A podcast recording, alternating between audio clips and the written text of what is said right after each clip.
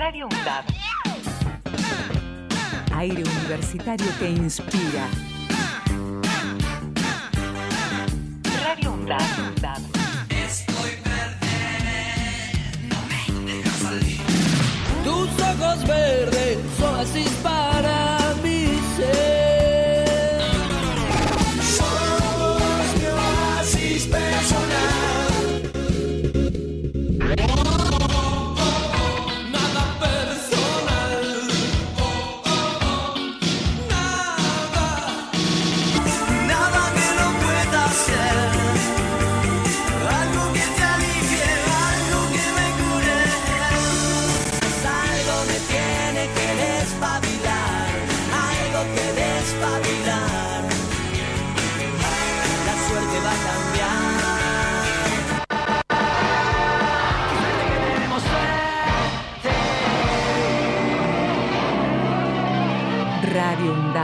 radioundab.edu.ar Voces críticas para construir. Los miércoles, desde las 15, De boca en boca está en la radio pública de la UNDAB. Vamos a tratar de darle pelea a todos los vientos, sobre todo a los que vienen de la derecha. Con la conducción de Néstor Mancini y todo el equipo. los miércoles, desde las 15, De boca en boca por Radio UNDAB.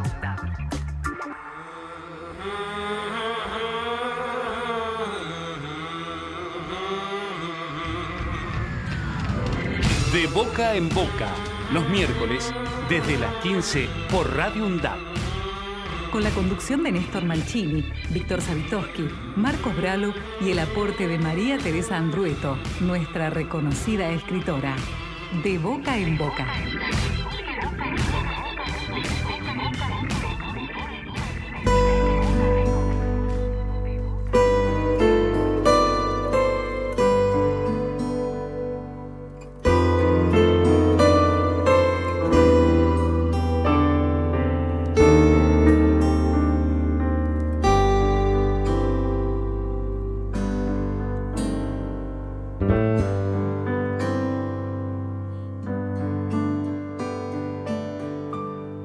Tantas veces me mataron, tantas veces me morí.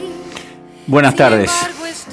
Seguramente no identifican la voz. No soy Néstor Mancini, soy Víctor Savistovsky. En estos momentos Néstor está en la patria del café, Colombia. Creo que está bailando rumba o salsa o algo así. Y está con una morena impresionante. Pero eso no lo tendría que haber dicho. Pero ustedes lo hubieran imaginado igual. Cuando me dijo de reemplazarlo, pensé muchísimas cosas. Hace bastante tiempo que no hacía radio, es decir, no hacía conducción. Eso me llevó a un lugar de, de ver cómo estaban todos los, los conocimientos que tenía y algunos estaban bastante oxidados. Entonces tuve que acomodarme a este momento.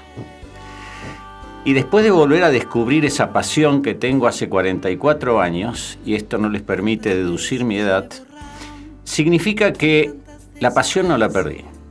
Y la comunicación sigue siendo algo que me va a seguir hasta los últimos días de mi vida.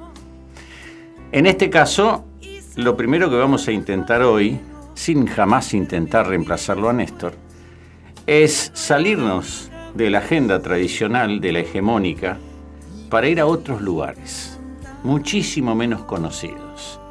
A pesar de que vamos a hablar de educación, que es un tema hoy muy vigente, pero vamos a ir a otros costados de la educación.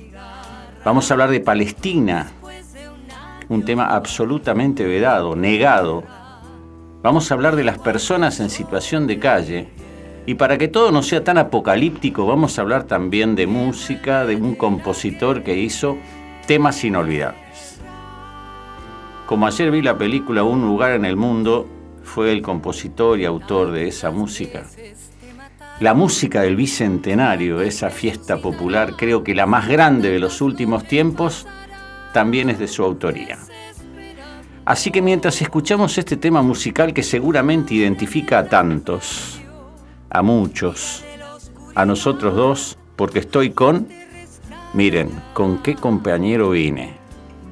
Matías Fernández Long, buenas tardes. ¿Qué tal? Buenas tardes. ¿Cómo estás? Muy bien. ¿Cómo te encuentra este lugar?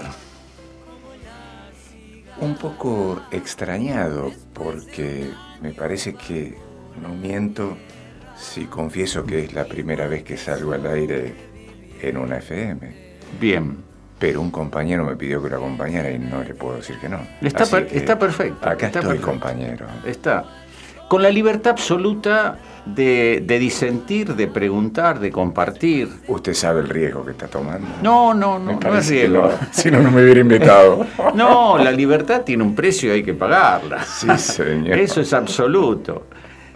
Así que bueno, eh, en principio esta felicidad que significa volver al ruedo, y mientras suena este tema que a mí me resulta fascinante porque me devuelve a la memoria tantas vivencias, y en estos momentos me parece que lo ideal que podemos hacer es intentar la comunicación telefónica sobre este tema que está tan candente.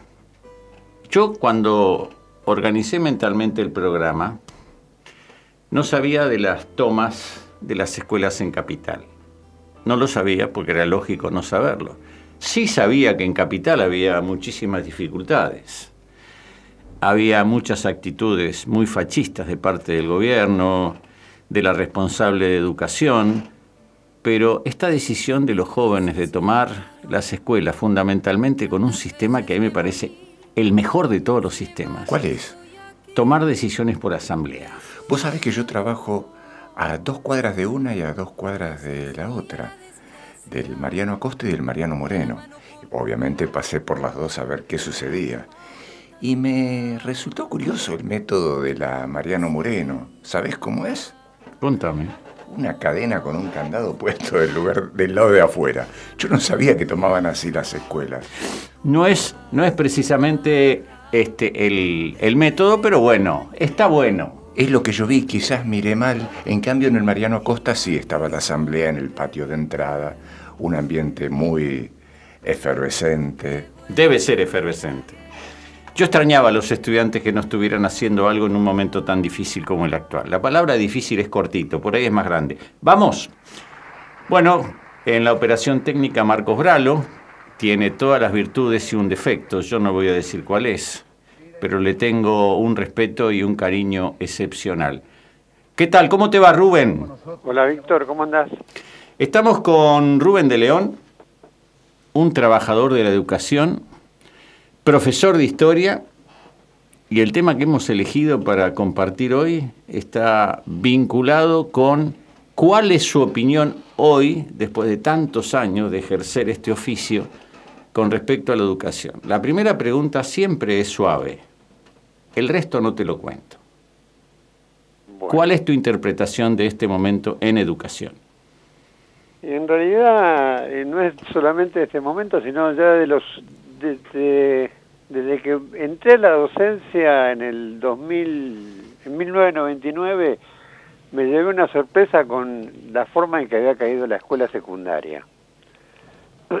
me costaba mucho, yo venía de, de 30 años sin ir a la escuela, eh, seis años en el profesorado, de- donde las cosas se ven con otra, eh, con otro, eh, con otro aumento, y la verdad que me costó mucho acostumbrarme a los cambios que, que tenía la escuela. Me parecía, me parecía, me tocó vivir este, la aplicación de, de la ley federal, la ley que hizo Menem, el cambio de la vieja ley 1420 a, a la ley federal de educación, y realmente los resultados con el correr del tiempo me empecé a dar cuenta que eran un desastre.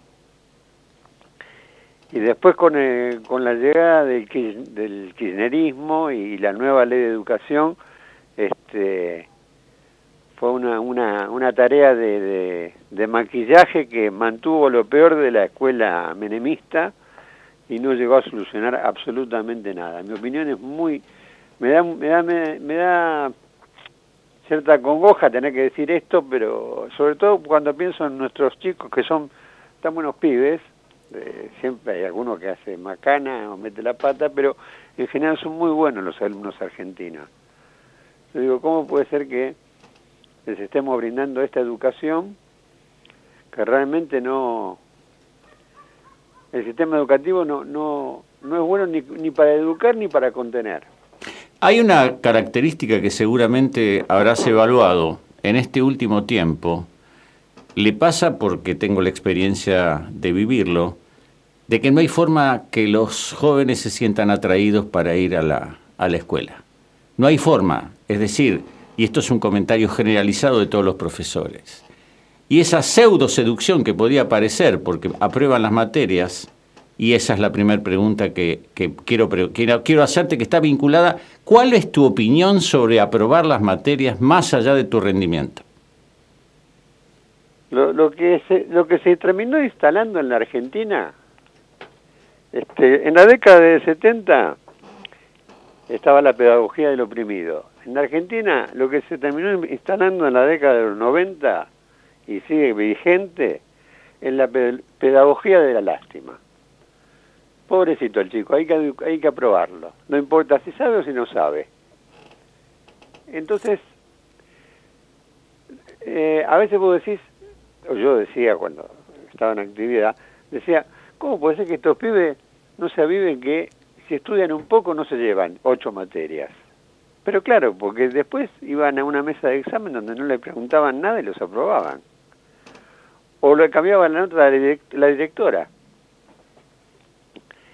Entonces, eh, para el pibe, aprobar o no, tiene una paciencia muy, una paciencia, tiene una, un resultado o una exigencia muy relativa. En algunos casos, como son buenos los pibes, están muy atados a la opinión de los padres. Entonces los padres que tienen, en muchos casos, este, cierta, cierta formación o cierto interés en que el pibe aprenda, están encima, se preocupan, y en otros casos los pibes hacen lo que les parece. Igual, eso de ir a la escuela, la verdad no es lo más lindo de ir a la escuela. Está mal que lo diga un, docente, pero no es lo más divertido. Ahora, las ¿Por qué? ¿Por qué no es divertido? ¿Cuál es la pregunta que te podrías hacer desde el punto de vista docente o de las autoridades de una escuela para decir por qué no es divertido? ¿Por qué no es atractivo? Porque de alguna manera los chicos, eh, y, y, eso me consta, tienen un lugar donde si vos encontrás la llave mágica que abre esa puerta, se prenden, y créeme que se prenden. Y, no, yo estoy seguro que sí. Ahora hay que, hay, que, hay que conseguir esa llave. Bueno, ¿y quién la tiene esa llave y por qué no la usa? El problema es que hay, mucha, hay muchas alternativas para un pibe hoy en día. Si vos a un pibe le, le, exigís que estudie, no es que lo único que puede hacer en su casa es estudiar, como cuando nosotros, nosotros éramos chicos eh, agarra depende de la computadora y ya está, se, se, divirtió. Es más divertido que leer este, la campaña de San Martín en Chile. Entonces es lógico que hay, hay alternativas para el pibe. Y además hay una, una desviación en la sociedad actual donde todo, todo, todo tiene que ser para divertirse, todo tiene que ser para entretenerse. Y la vida no es todo entretenimiento. Uno va a la escuela a aprender, no a divertirse. Se puede divertir uno en la escuela si se divierte mucho. Pero el, el, objetivo central es que vos aprendas para después tener el título. Ahora, si vos vas a la escuela y sabes que no hay forma de repetir, porque si no te aprueban los profesores, te aprueban los directores, que en muchos casos pasa, entonces vos qué aliciente tenés para poner un poco de esfuerzo. Inclusive la palabra esfuerzo. Yo a veces se lo decía hay que hacer un esfuerzo, me miraban con cara de este tipo es un tonto. La palabra esfuerzo, ¿para qué? No hace falta. Entonces todo está trastocado. Después también tenés que ver, eh, a mí me ha pasado cuando era estudiante secundario o universitario, no, eh, terciario, aburrirme con ciertas materias, con ciertos profesores. Pero eso es parte del logaje del oficio. Sí, todos los lugares donde uno habita no pueden ser atractivos, pero vos, sabés que... Vos tenés laburos que son divertidos. Y otros que no. Pero y escúchame, y esa combinación mágica entre lo atractivo, lo divertido y también el intercambio de saberes, que es lo que a mí me parece que es lo más fructífero, donde de alguna manera vos escuchás su voz y ellos escuchan la tuya, y en ese intercambio ellos sienten de que lo que vos estás haciendo y ellos están haciendo les interesa. La pregunta es clave. ¿Cuántas cosas ves que les interesan? ¿Cuántos alumnos se apasionaron con la historia, por ejemplo? Y yo conozco unos cuantos, eh, inclusive algunos que te ponen en una situación a veces de, de responsabilidad muy grande, porque yo, decidí estudiar historia después que tuve la materia con usted. Ah, maravilloso. Lo Eso mejor que te puede pasar. Y también me ha pasado tipos que me han dicho, mire, yo me aburro. Y yo les decía, mira, yo no tengo que entretenerte a vos. Eh, no soy la, la maestra. No no es el jardín de infantes, es la secundaria. ¿Y qué voy a hacer? Yo, yo también tenía temas que me aburrían, pero los tenía que dar porque estaban en el programa. Y hay que veces- seguir el programa, Rubén. Esto de la religiosidad con respecto a la letra de un programa. Yo soy tan caótico para laburar, y lo reconozco, excepto en cosas como la radio, que uno tiene los límites que le marca el tiempo, por ejemplo. Pero, por ejemplo, a mí si me pones un programa, yo me vuelvo loco. Yo tengo que salir de esos lugares, seguramente los temas los, los iré tocando, pero fundamentalmente ir buscando aquellos lugares donde uno se siente que hay compatibilidad entre, entre esas dos partes. Si no logras esa compatibilidad y la materia te toca con temas que son absolutamente inabordables, y es medio pesadito, ¿vio? Eso hay que En reconocer. realidad, en realidad, como los programas están mal hechos, ninguno se puede dar completo. Los choferes de colectivo a veces cuando salen tarde de la terminal dicen, eh, eh, ¿qué vamos a hacer? Vamos a revolear, les dicen revolear paradas. ¿Qué significa? Que te dejan con la mano colgando. Te Sí. pasan de largo para recuperar el tiempo. Y la tarea del profesor es un poco es así. Como está mal hecho de los programas, vos terminás todos los años señalando a ver cuáles son eh, aquellos capítulos, aquellos temas que vos lo vas a tener que pasar por alto porque si no, no podés llegar a los más importantes.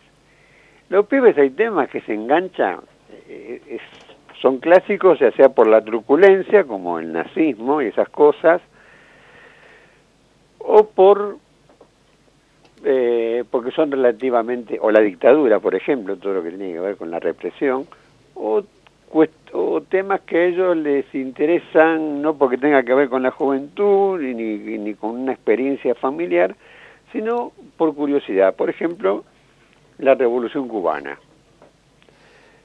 Eh, pero están en una edad que a veces les cuesta eh, hay muy hay muy poca hay muy poco hábito de lectura y en eso el sistema el sistema en la Argentina ha retrocedido muchísimo porque inclusive les dan para leer en literatura un librito de 20 páginas y, y van a leer un resumen Rubén, mi compañero está levantando la mano desesperadamente como si fuera un gol de boca. Quiere hacerte una pregunta. Se llama Bueno. Matías Fernández Long.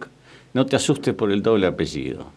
Es ya me asustó el doble apellido Ya te aparte, asustó. Bueno. apellido me suena de algo Pero no te preocupes, es un gran amigo, es un ingeniero que ha decidido acompañarme. Perdón, yo lo obligué, pero no le cuentes a nadie. no no no no voy a contar a nadie Rubén, es un gusto escucharte. He tratado de atender lo más posible y en esa parte que decías que los programas están todos mal hechos, la pregunta que me vino es, y entre nosotros, total no escucha nadie, ¿qué tanto control tenés del Estado? ¿Vos podés hacer lo que querés, cambiarlo, agregar cosas, sacar o no? Vos- Sí, vos podés hacer lo que querés. En el aula, siendo profesor como mínimo, y en la escuela pública vos laburás como querés. Pero eso es sensacional, porque entonces podés levantar el nivel hasta donde se te ocurra, hasta donde puedas. Y es que podés levantar el nivel. Bueno, ahí es, es un gran desafío, pero con el apellido que tenés no te vas a quedar de león. Escúchame, Está muy bien. no te vas a quedar a mitad camino. No, no. Pero el problema es que vos no- eh, lo que la, la naturaleza no da, de león no presta. Vos, vos no podés este, exigir más de lo que los pibes dan. Podés exigir, vos permanentemente tenés que exigirles que den más para que se convenzan que pueden dar más. Porque muchas veces los pibes vienen achicados porque dicen, no, yo no. Vos acá en el Gran Buenos Aires le decís a los pibes de la universidad y te dicen, no, yo no. ¿Y por qué no vas a ir? Haz la prueba. Ponele que no te recibas de nada, pero haz la prueba. Anda a la universidad. Eso tiene que ver también con la madurez de los pibes. Ahora, eh, vos podés exigir, Pero si lo, pero vos no, lo que no podés hacer vos es eh, transformar el tiempo en chicle, porque vos tenés un límite de tiempo para dar lo que das. Entonces podés exigir, pero también tiene límites la exigencia. Eh, exigir hay que exigir siempre, porque lo, de, lo que de lo que debería tratarse la escuela secundaria es de que el pibe se eleve un escalón o dos. Ahora, no sé si todo está planteado de esa manera. Yo creo que los programas están mal hechos, vos terminás... Hay una, una gran ventaja con lo que vos decís, nadie te jode. Si vos sos un docente cumplidor, llegás a horario, si no faltás, cosas que no son normales, este, nadie te jode en el aula. Ahora, también hay un problema, porque vos podés hacer cualquier cosa en el aula. Yo he conocido tipos que se han pasado meses sin dar clase. Yo lo preguntaba porque, además de que me parece muy eh, un incentivo muy grande no tener demasiado control y poder levantar el nivel si es que el programa está mal hecho, la otra duda que se me ocurría es, ¿tus alumnos llegaron a recibir las computadoras que entrega el Estado? Sí, pero eso no salva la situación. El problema de los pibes no es que precisan la computadora. Si algo no precisan los pibes es una computadora personal. Pero para poder hacer una consulta en Internet la necesitas. Pero vos pensás que los pibes, vos le das una computadora a un pibe de 15 años, 14 años, y lo primero que va a hacer es ir a internet a ver, a hacer una consulta. Si no leen la hoja que vos le das, la fotocopia que vos le das, que son tres carillas, ¿van a ir a hacer una consulta? ¿Sabés cómo terminaban las computadoras llenas Yo de creo que sí, yo creo que sí, ¿cómo que No, no? no, ni... Yo no, no tengo, a diferencia tuya, no tengo mucha experiencia en el aula, pero eh, creo que una sola vez en mi vida estuve en un aula haciéndole un aguante a un compañero en una situación parecida. Tenía que ir a dar una clase especial y no quería ir solo y eh, me daba una parte del tiempo a mí y no bien quise hablar, los chicos estaban todos con el celular.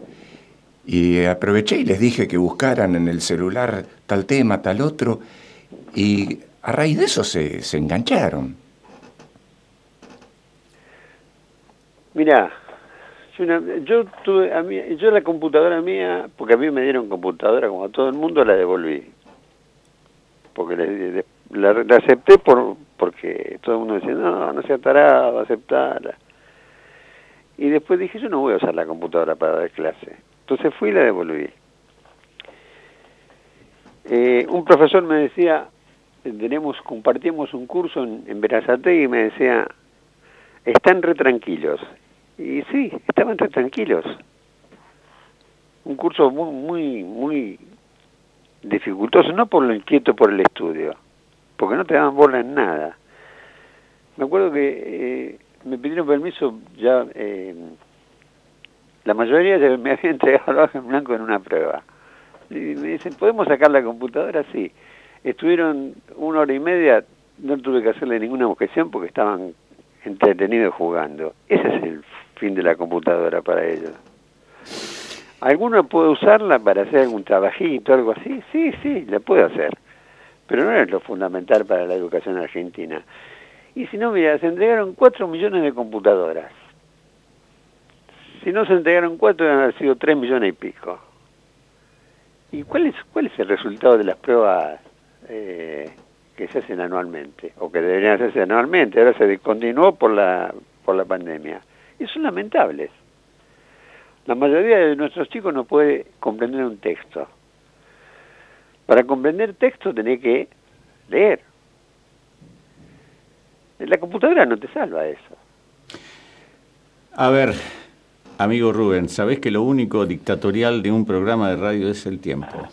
Así es. Eh, nosotros te agradecemos mucho. Nos quedamos con ese pequeño sabor amargo de algo que está pasando y que en realidad nos gustaría que fuera de otra manera. Deberíamos hacerte 25.000 preguntas más. Será en otra oportunidad. Pero bueno, ha sido muy valioso tu concepto. Nos va a dejar pensando seguramente a, Matías y a mí. Los dos temas que elegiste, dame uno porque eh, el otro ¿Te gustaría que fuera la Versuit la que te cierre? O, dale, ¿eh? dale. Cerramos con la Versuit. Gracias Rubén, hasta la próxima oportunidad. La Versuit acompaña a Rubén de León, docente de historia.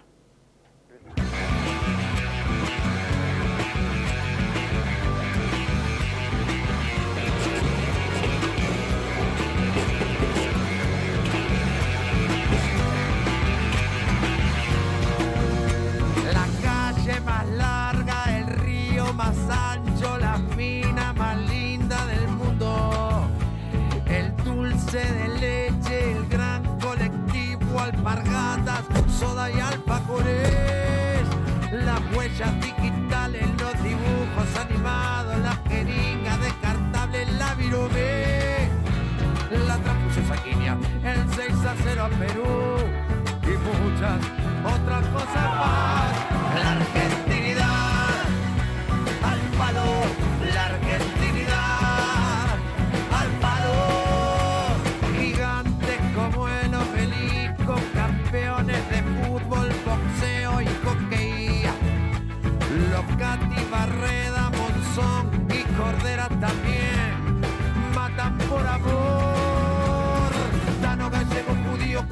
polacos, indios, negros, cabecitas, pero con pedigrí francés.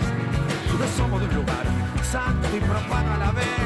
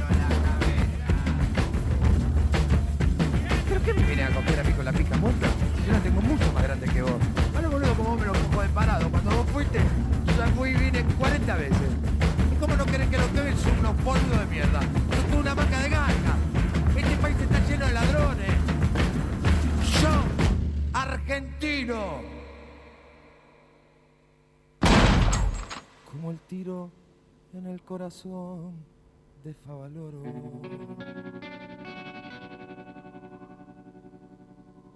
Del éxtasis agonía.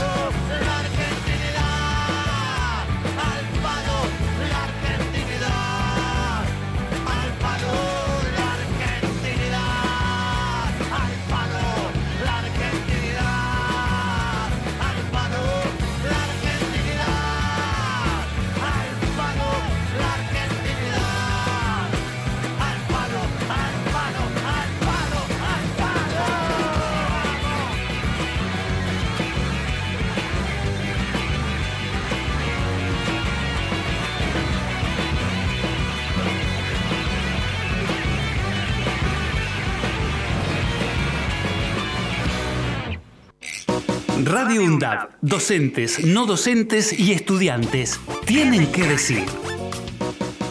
Radio UNDAB, la radio de la Universidad Nacional de Avellaneda. Donde estés y cuando quieras, escuchar Radio UNDAB. Búscanos en Play Store como Radio UNDAB y descarga la aplicación en tu celular. Búscanos en Play Store como Radio UNDAB. Como Radio UNDAB. Donde estés y cuando quieras. Radio UNDAB. Hacemos otra comunicación. Otra comunicación.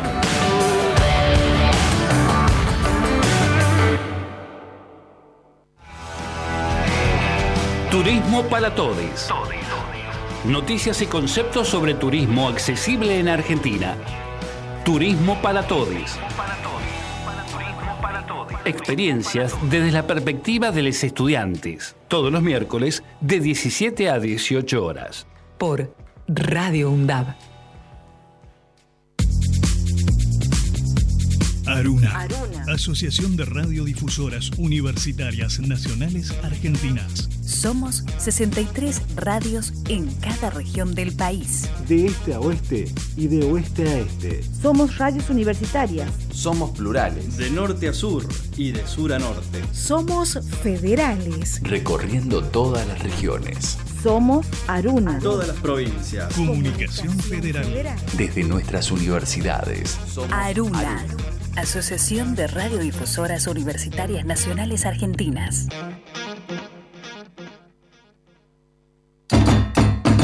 Hola Zoe, vos que tenés Spotify, ¿qué me recomendás escuchar? Hola Alfredo, algo que no te puedes perder es Radio UNDAB. Búscalo y están todos los contenidos de la radio. Ya lo busco y me pongo a escuchar.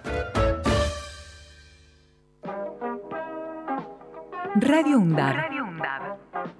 Aire universitario que inspira. radioundab.edu.ar Para construir futuro. Los miércoles, desde las 15. De boca en boca está en la radio pública de la UNDAB, con la conducción de Néstor Mancini y todo el equipo.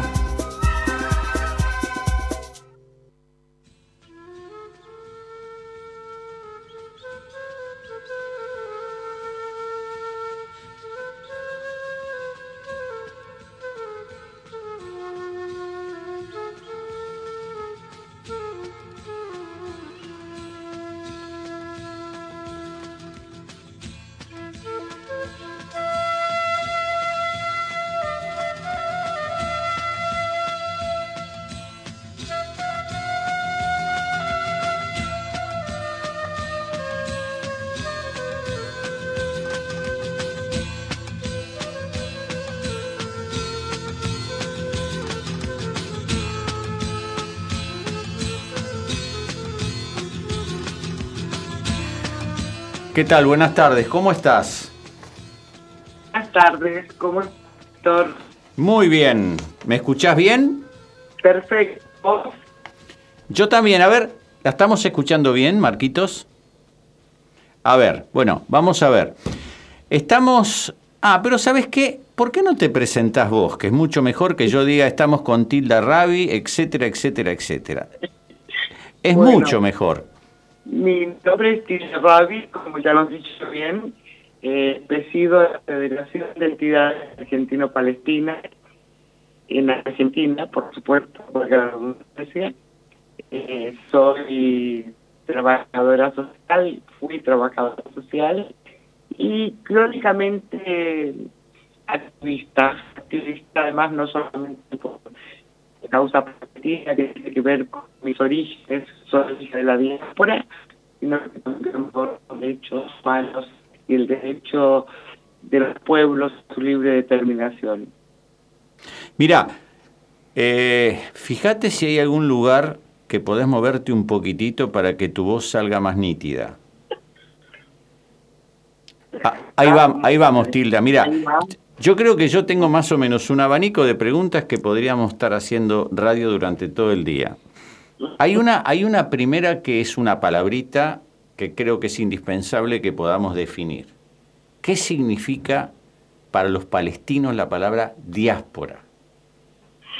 Bueno, diáspora eh, para nosotros significa de alguna manera el encuentro en el exilio, ¿no?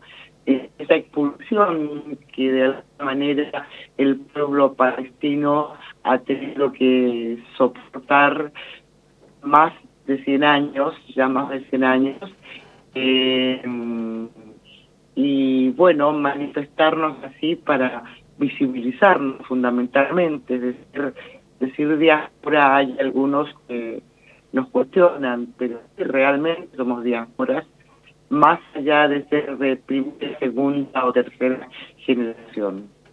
¿Sabes que, que me, me da la sensación de que hay países donde la comunidad palestina ha ido a vivir? ¿Cuáles son los que tienen mayor cantidad de palestinos en estos momentos? Bueno, la, es decir, después del campamento de refugiados en el mundo árabe, eh, te puedo decir de que en el contexto nuestro, digamos, de América del Sur, están los palestinos de Chile, eh, que es una, gran cantidad, eh, son más de 350 creo, y sus descendientes. Después tenemos comunidades importantes en Honduras, en Perú también, en Perú también, en Brasil. Lo que pasa es que depende de las fechas de llegada fundamentalmente. En la Argentina somos en relación bastante minoritarios. ¿no? Vos sabés que cuando dijiste Chile, eh, yo que soy un futbolero empedernido, hay un club que se llama Palestino y que ha llegado a las más grandes ligas, inclusive ha jugado la Copa Libertadores. No es que quiera salir del tema, pero hay que decir que ha tenido una notable influencia en la comunidad chilena. Y eso es así, indiscutiblemente. Y sí, claro que sí. De, hecho, no recuerdo el nombre, digamos, de uno de, de los técnicos. Yo era un adolescente cuando pu- potenció al club palestino y era eh, argentino. El- uno de los hay muchos que han pasado, pero era un técnico argentino y lo puso, digamos, relieve al club palestino. Si uno tuviera que analizar, Tilda, en estos momentos, un tema que ha desaparecido totalmente de la agenda que tenemos nosotros, rara vez encontrase en algún periódico o algún medio de comunicación que digan Palestina y digan el conflicto árabe. En realidad, en estos momentos, ese conflicto... bien. ¿Eh? No te estoy escuchando bien. A ver, si querés le pedimos a Marquitos que nos vuelva a comunicar para que de pronto, porque si no nos escuchamos bien, este tema es tan delicado, tan profundo, que no podemos... Este, Ahora, te escucho bien. Depende de por ahí cómo te acerques al micrófono. Digo, pero de todas maneras a vos te escucho un poquito entrecortado. Déjame que te volvemos a llamar. bueno, bueno. Te mando un abrazo y ya estamos nuevamente con vos.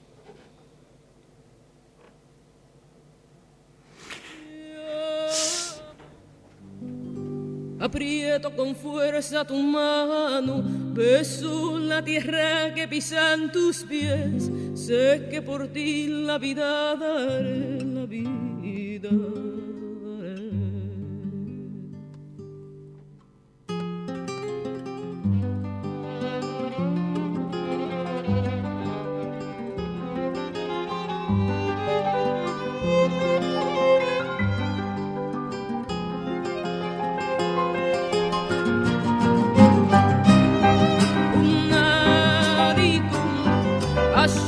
Bueno, Tila, regresamos al ruedo.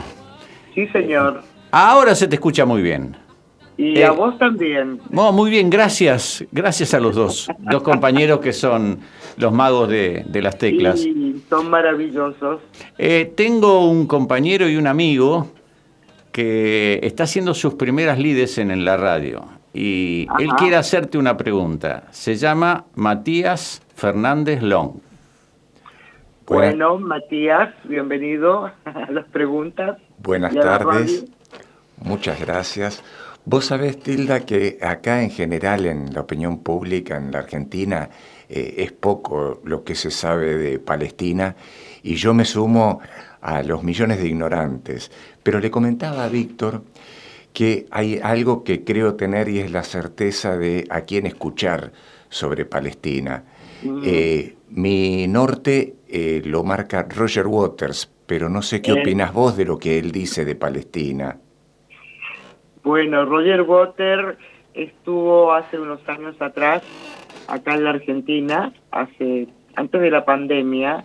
eh, a veces se me van las fechas, pero bueno, y fuimos uno de los responsables de que participara en un evento en lo que fue el ex teatro Bambalinas en solidaridad con Palestina. Esto fue gracias a la participación del Comité Argentino de Solidaridad, digo, gracias a la solidaridad de, eh, del pueblo argentino y su sociedad civil y organizaciones, ¿no?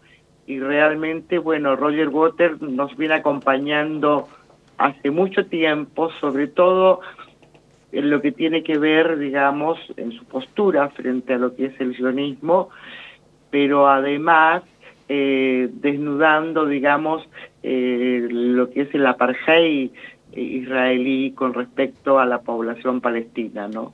Ahí está la palabra que me parece clave como para profundizar el tema. Dijiste es apartheid. Recuer- recuerdo Sudáfrica. Eh, Sí, ¿Diferencias o similitudes? Exactamente, sí, sí, sí, sí. Es más, eh, eh, sus propios líderes, eh, y hoy lo siguen replicando también, eh, plantean que el apartheid en, en Palestina es aún mucho más feroz que el que sucedió en la Sudáfrica de ese entonces, ¿no? Sí, vos sabés que yo tengo una figura la cual me hizo, eh, de alguna manera, me obligó en el mejor sentido de la palabra a profundizar mis pocos conocimientos sobre Palestina. Esa mujer o esa niña en ese momento tenía 16 años, se llamaba Aet Tamimi. Tamimi. Sí. Sí, sí, sí. Aquella que le pegó a un soldado israelí porque le había pegado a su primo que estaba con un yeso en la mano y ella, Sí. ella tenía una pancarta que decía por Palestina libre. Estuvo presa durante bastante tiempo y la presión internacional creo que influyó para que quedara en libertad. ¿Recordás ese hecho? Por supuesto, lo que pasa es que Ajet de alguna manera es un símbolo para todos nosotros, pero tiene que ver con lo cotidiano, desgraciadamente. La familia Tamimi eh, ha sido arrestada casi toda en su mayoría, inclusive tiene muchos mártires, es decir, muchos muertos por ser resistentes, ser resistentes a la ocupación. Eh, y eso, eh, desgraciadamente, es lo cotidiano, es decir, si yo tuviera esa, o sea, a veces uno no quiere dar tantas cifras del horror cotidiano, porque también nuestro pueblo eh, sabe cantar, sabe escribir, es- hay poetas maravillosos, eh, y pero esa parte es la cotidiana, desgraciadamente, que es producto de la ocupación, la colonización y la limpieza étnica. Y nuestros jóvenes, nuestros niños, hoy están en el ojo, digamos, del sionismo, ¿no? Es decir, ellos están muy ocupados deteniendo niños y jóvenes. Claro que son de alguna manera, yo tengo entendido que en Palestina se produjeron varias intifadas, intifadas significa rebeliones, pero rebeliones que parecería la palabra que fueran violentas y fueran, fueron simplemente con ondas y con piedras. Pero ¿sabes a quién quiero recordar también? Perdóname que no podamos entrar en la profundidad de este No, tema. no, no, este tema no merece tratarse superficialmente, pero tiene algunas cosas que son fantásticas. Yo creo que tenéis que tratar todo, no hay problema. Y yo cuando vos hablaste recién de cultura, a mí me empujó, porque yo tengo acá una referencia que es un caricaturista, Naji al-Ali, y Exacto, dibujante palestino, Sí, bueno, que fue arrancado como un árbol, dice la historia de su tierra natal Galilea, y nació en el año 1936. Y él es un símbolo como caricaturista de lo que estaba pasando en esa realidad palestina. ¿Lo recordás? por supuesto. Además, si vos te fijás, su figura, ese niño que, que él, que él presenta generalmente en sus caricaturas, está siempre de espaldas. ¿Y sabes por qué está de espaldas? No. Porque decidió ese niño no mirar de frente al mundo hasta que el mundo no lo reconozca, es decir, hasta que no reconozca la realidad de nuestro pueblo. Mirá vos cuánto en una caricatura pudimos definir de la situación de Palestina. Y lo que también sería valiosísimo saber es de aquel acuerdo inicial donde había un territorio donde eh, la autoridad palestina empezó a gobernar al actual territorio. ¿Cuánto fue disminuyendo y de cuánto fueron apoderándose los colonos israelíes y el ejército israelí?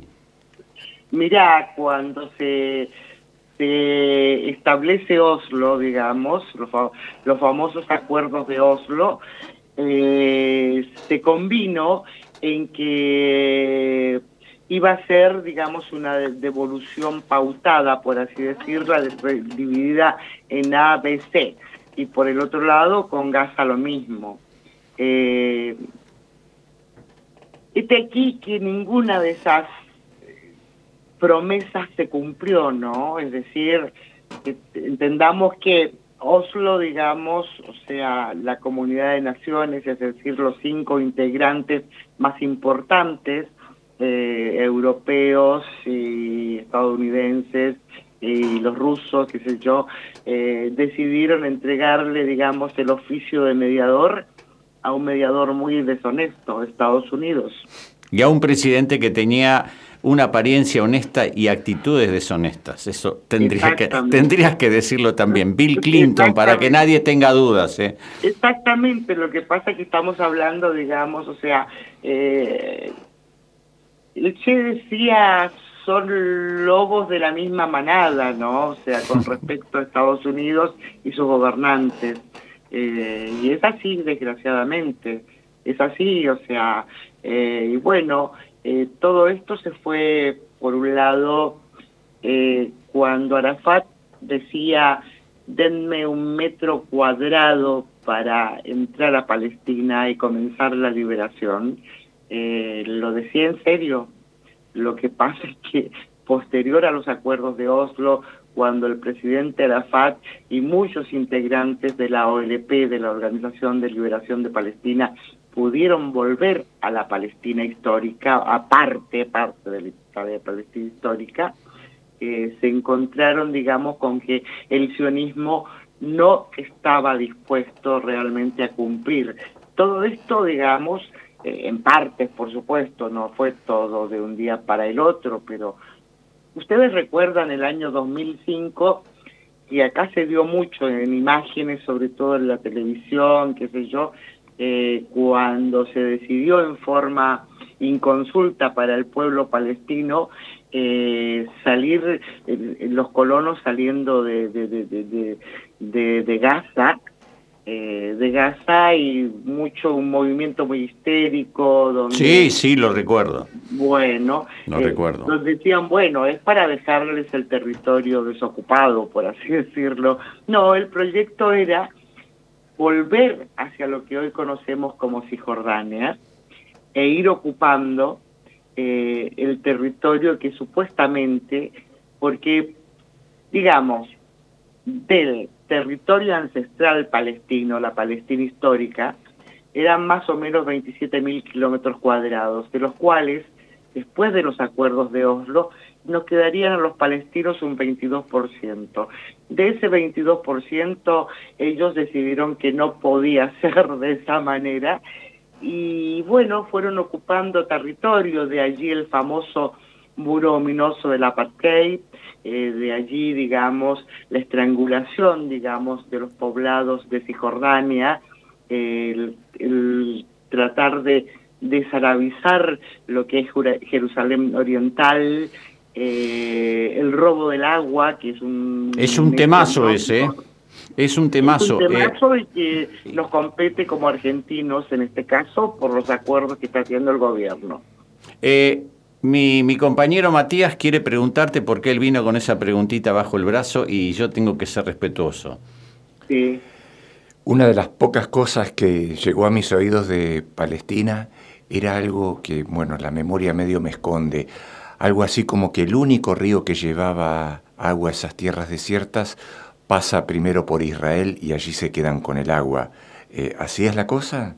Mirá, el tema es así, que en el año 67, eh, la famosa mal llamada guerra de los seis días, Israel se queda con lo que son las alturas del Golán Claro. en Siria, con parte de las granjas de Cheva en, en, en el costado, digamos, de Palestina, que sería el Líbano, y eh, bueno, además eh, ocupa toda Palestina en ese momento, eh, dejando, es decir, y desde allí, digamos, comienza la desviación de las aguas, inclusive los grandes pozos acuíferos que existen en, en la en Cisjordania son desviados, son desviados hacia lo que hoy es Israel, ¿no? Eh, tal es así que el tema del agua es un tema no menor eh, con respecto a, y que hemos denunciado en su momento en la Argentina. En el año 2014 pudimos ganar una batalla importantísima eh, por un acuerdo con la empresa israelí de aguas eh, Mekorot, que es la que le roba el agua a los palestinos, pero que está instalada desde el año 1936, o sea, es decir, pre-fundación del Estado sionista. Es decir, para ellos es un eh, es una cuestión, digamos, de seguridad nacional. Tengo que hacerte, Tilda, como sabes qué pasa con la radio y qué pasa con la comunicación, la última pregunta. Y tiene que ver con, eh, con decirte que existen varias organizaciones revolucionarias que están luchando por la autonomía y la independencia y la libertad en Palestina. Hablamos de Hamas, Al-Fatah, todavía algún resto de la Organización de Liberación Palestina, la Autoridad Palestina como gobierno o como parte del gobierno. En estos momentos, ¿cuál es la verdadera situación? ¿Hay más avance israelí sobre sectores palestinos o empieza a haber en algún lugar un, un equilibrio y una resistencia y recuperación de territorio? No sé si poder llamarlo recuperación de, territorio, pero sí yo creo que hay un intento de recuperación de los lazos de la resistencia entre sí. Es decir, eh, vos fijate que eh, hace un tiempo atrás pudimos ver o escuchar cómo seis prisioneros palestinos de la ciudad de Jenin escapaban de una de las cárceles más espantosas de la ocupación eh, y o casualmente uno de dos de ellos son del movimiento Fatah, lo que significaría represent, son del movimiento, digamos, del oficialismo, por así decirlo. Es decir, en Palestina misma, en Palestina misma, se da menos las separaciones grupales que en el exterior. Digo esto porque es muy común que nosotros como diáspora discutamos y los enfrentamientos eh, están a la orden del día. Ahora, eh, la OILP, yo, eh, mí personalmente y como, como diáspora, nosotros no dejamos de reconocerla porque la Organización para la Liberación de Palestina es, eh, es la madre, digamos, de todo el resto, incluido, incluido digamos, la ANP. No sé si me entendés. decir, Perfectamente. es No solamente te entiendo, sino que lo comparto en mi poco conocimiento sobre el tema.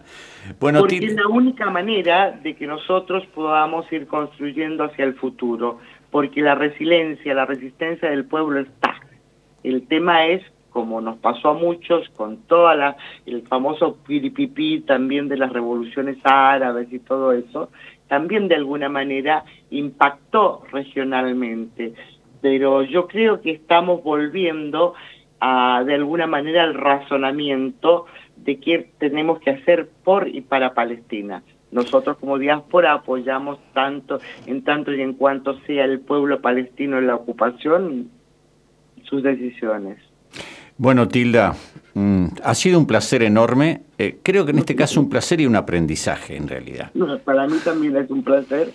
Y, lo, lo que sí, eh, eh, hay siempre una contraparte. No puede terminar acá porque es como si de pronto viéramos una miniserie de 20 capítulos y contáramos solamente el primero. Y esto lo digo desde punto de vista radiofónico. ¿eh?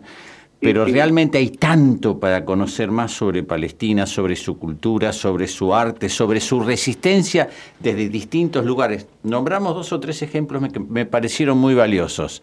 Será una próxima vez. Un abrazo Un interminable. abrazo grande, compañero, y decirte que este próximo viernes a las 19 horas se hace la presentación de fotografías, de imágenes en la sede de la Embajada Palestina, Riobamba 981, con, y la presentación de una obra maravillosa, más bien un monólogo de Valentina, eh, una compañera venezolana, Cuadernos Palestinos.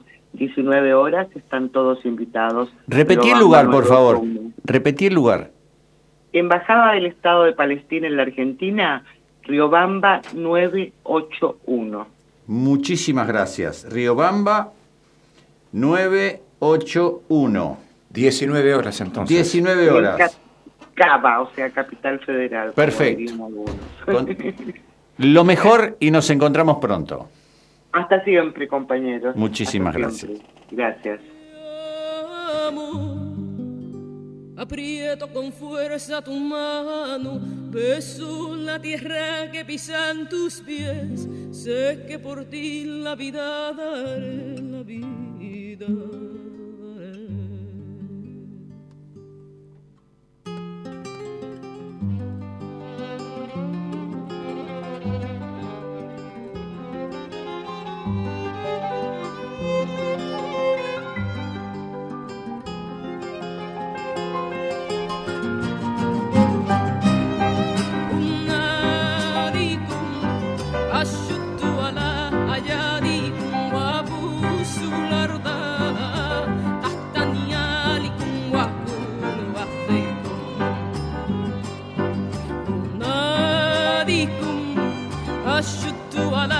على أياديكم وأبوس الأرض تحت نيالكم وأكون وحدكم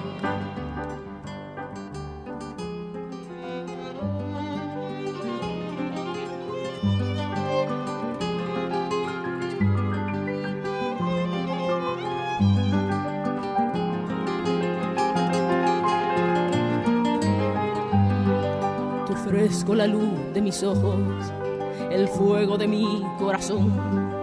Te ofrezco la luz de mis ojos, el fuego de mi corazón.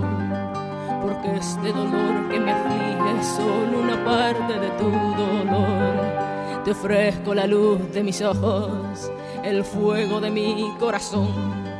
Porque este dolor que me aflige es solo una parte de tu dolor. Una, allá.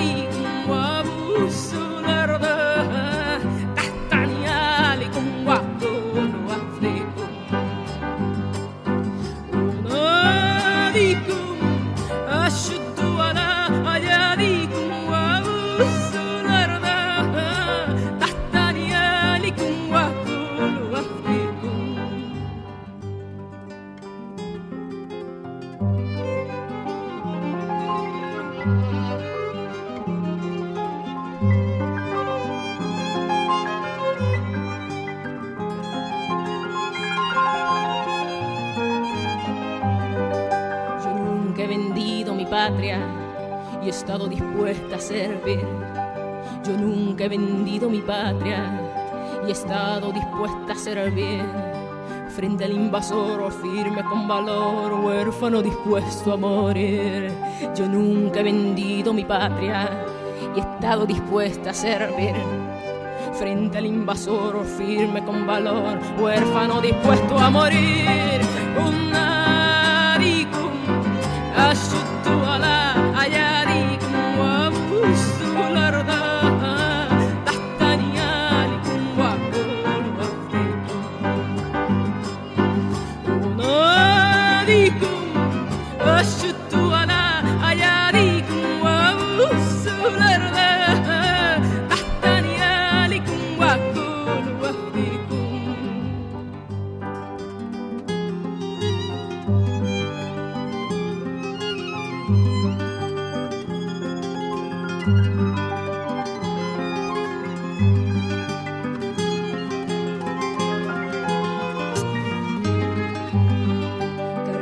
mi sangre en mis hombros, mi bandera en alto veréis, cargando mi sangre en mis hombros, mi bandera en alto veréis, y un monte vestido de verde de olivo para los que vengan después, cargando mi sangre en mis hombros, mi bandera en alto veréis, y un monte vestido de verde de olivo para los que vengan después.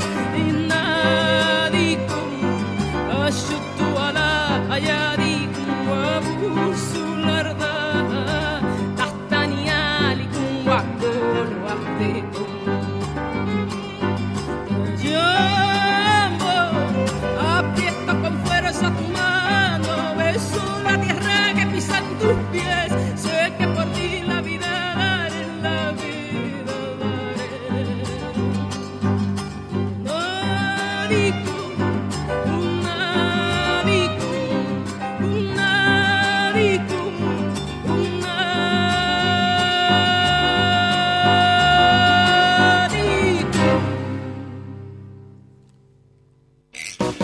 Radio UNDAB, docentes, no docentes y estudiantes tienen que decir.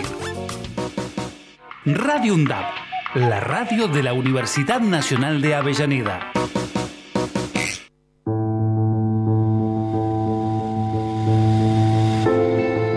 La Embajada Británica en Argentina promocionó una competición universitaria denominada ¿Por qué me gustaría conocer a mis vecinos de las Islas Falkland? Compartiendo el repudio a dicha convocatoria expresada por nuestro Consejo Interuniversitario Nacional SIN, la red de radios universitarias nucleadas en Aruna reafirma su compromiso con la causa Malvinas, su disposición a seguir trabajando para la construcción de la memoria e identidad de los y las excombatientes y sus familias, además de la irrenunciable demanda de soberanía argentina en las islas del Atlántico Sur.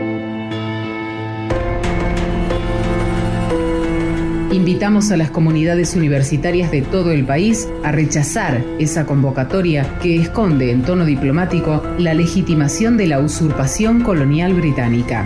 Las Malvinas son territorio argentino. Aruna, Asociación de Radios de Universidades Nacionales. Donde estés y cuando quieras, escuchar Radio UNDAB. Búscanos en Play Store como Radio UNDAB y descarga la aplicación en tu celular. Búscanos en Play Store como Radio UNDAB. Como Radio UNDAB. Donde estés y cuando quieras. Radio UNDAB. Hacemos otra comunicación. Otra comunicación.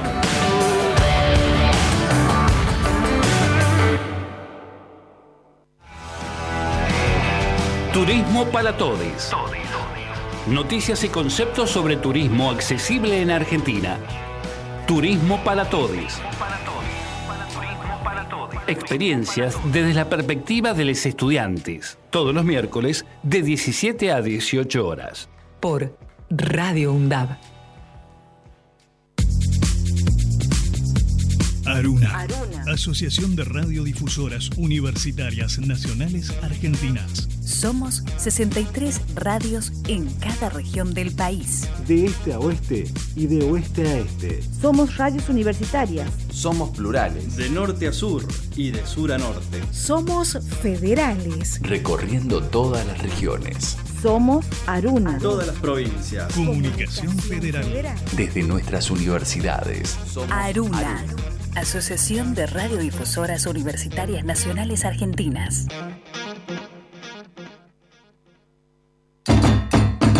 Hola Zoe, vos que tenés Spotify, ¿qué me recomendás escuchar? Hola Alfredo, algo que no te puedes perder es Radio UNDAB. Búscalo y están todos los contenidos de la radio. Ya lo busco y me pongo a escuchar. Radio UNDAB. Aire universitario que inspira. radioundab.edu.ar Para construir futuro. Ejerce tu derecho a la comunicación. De boca en boca. Los miércoles desde las 15 por Radio UNDAB.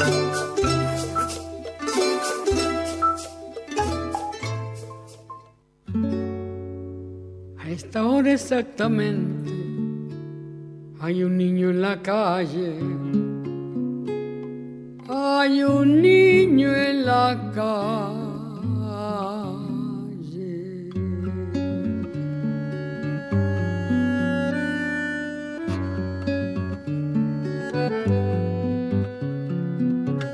Es honra de los hombres proteger lo que crece, cuidar que no haya infancia dispersa por las calles, evitar que naufrague su corazón de barco, su increíble aventura de pan y chocolate, poniéndole una estrella en el sitio del hambre. De otro modo es inútil, de otro modo es absurdo ensayar en la tierra la alegría y el canto, porque de nada vale si hay un niño en la calle. Todo lo tóxico de mi país a mí me entra por la nariz. Lavo auto, limpio zapatos, huelo pega y también huelo paco. Robo billetera, pero soy buena gente. Soy una sonrisa sin dientes, lluvia sin techo, uña con tierra. Soy lo que sobró de la guerra. Un estómago vacío, soy un golpe en la rodilla que se cura con el frío. El mejor guía turístico del arrabal, por tres pesos te paseo por la capital. No necesito visa para volar por el redondel, porque yo juego con aviones de papel. Arroz con piedra, fango con vino y lo que me falta me lo imagino. No debe andar el mundo con el amor descalzo, enarbolando un diario como un ala en la mano, trepándose a los trenes, canjeándonos la risa, golpeándonos el pecho con un ala cansada. No debe andar la vida recién nacida a precio. Seguimos. Bueno, vamos a ponernos en contexto con nuestro compañero Matías. Estamos intentando una comunicación telefónica con Nicolás Silva Puentes, es trabajador social y vamos a, a hablar de personas en situación de calle y estamos tratando de comunicarnos. Pero bueno, si no nos podemos comunicar, aquí estamos. Primero, decirle que Néstor Mancini está en Colombia. Los detalles no tenemos por qué contarlos. Eh, si llega a estar en Cartagena, que tengo el enorme privilegio de conocer, que es uno de los lugares más bellos que he visto en mi vida, no solamente Cartagena, sino su pueblo.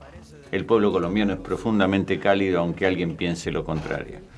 Así que estamos acá intentando reemplazar. El tema de Palestina, eh, tanto a Matías como a mí, nos conmovió profundamente porque, primero porque no conocemos el tema, tocamos un poquito de oído o mucho de oído.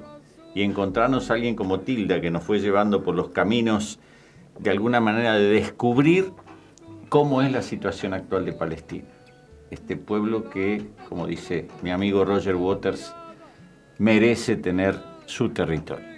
Esto que dijiste, flaco del agua, es fantástico. Mira, en algún momento nos, nos ocurrió, y acá me lo voy a jugar, conocer a César González o Camilo Blajakis. César González, que escribe su primer libro de poesía que se llama La venganza del cordero atado, simplemente la imagen ya te mata, porque es la venganza del cordero atado. Es un joven que vivía en la villa y que tenía la característica de haber empezado a delinquir siendo muy joven. Él no veía futuro para él que no fuera la cárcel o la muerte. Y esto es bueno porque era uno de los temas que íbamos a tratar. ¿Qué era la cárcel y qué era la muerte? Entonces, estando en la cárcel,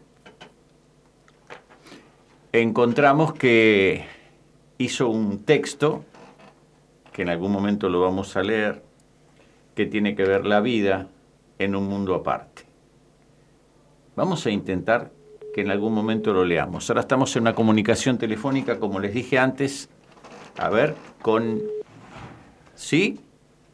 No, seguimos un cachito más. Bueno, Camilo Blajakis tiene la maravillosa oportunidad de conocer a un profesor, ahora sí, a un profesor que le dijo que leyera su primer libro, que fue Operación Masacre de Rodolfo Walsh, y eso le salvó la vida. Vamos. ¿Qué tal? Buenas tardes. ¿Cómo estás, Nicolás? Hola, ¿qué tal? ¿Cómo estás? ¿Todo bien? Bien, estamos muy contentos de poder comunicarnos. Estamos acá con mi compañero Matías Fernández Long. Él está haciendo sus primeras experiencias radiofónicas, está muy feliz con eso. Para tema introductorio usamos una canción que es Canción para un niño en la calle de la Negra Sosa y Calle 13, que seguramente conoces y está... Sí, temazo. Temazo, perfectamente vinculado con lo que es un trabajador social que, entre otras cosas, está vinculado con las personas en situación de calle. ¿Cómo es este tema de las personas en situación de calle, Nicolás? Bueno, la, la verdad que el tema de las personas en situación de calle, como planteado de esa manera, es un tema bastante complejo, más complejo de lo que uno se imagina, o sea, ya uno cuando piensa en personas en situación de calle ya se imagina un universo bastante desolador, es mucho más de lo que uno se imagina, eh, porque está atravesado por un montón de cuestiones que no tienen solo que ver con la falta de acceso a la vivienda o la falta de un techo. Situación de calle implica un montón de derechos vulnerados, yo diría, me animaría a decir que casi todos los derechos vulnerados, eh, en un contexto y en una situación de la persona donde está indefensa totalmente, eh, sobre todo con poblaciones vulnerables, que ya de por sí son vulnerables al estar en situación de calle, hablamos de, personas eh, vulnerables, mujeres, niños, disidencias en situación de calle, personas migrantes, eh, y se atraviesan con un montón de otras vulneraciones que complejizan mucho más la situación. Nicolás, vos sabés que me aparece automáticamente cuando estás diciendo esto una palabrita que es indispensable para este momento. ¿La pandemia profundizó la situación de las personas en situación de calle? Como para comprender el contexto en el que estamos hablando. Sí, la pandemia absolutamente profundizó la situación, sobre todo porque no han, habido políticas públicas suficientes para, para hacer frente a, la pandemia para esta población. Digo, el lema que todos recordamos de la pandemia fue quédate en casa y nosotros, eh, militantes y trabajadores que, todos los días estamos acompañando a personas en situación de calle, nos quedamos medio perplejos ante la situación de la cuarentena que se propuso en aquel momento. Nosotros en ese momento en estábamos en Avellaneda, en Herli, en un espacio que teníamos, y dijimos, bueno, ¿qué hacemos con todas estas 30, 40 personas que vienen a nuestro espacio y están en situación de calle? Nosotros lo abrimos 24 horas, decisión decidido en la asamblea con los compañeros, siendo que nosotros somos un centro de día, no tenemos un dispositivo 24 horas.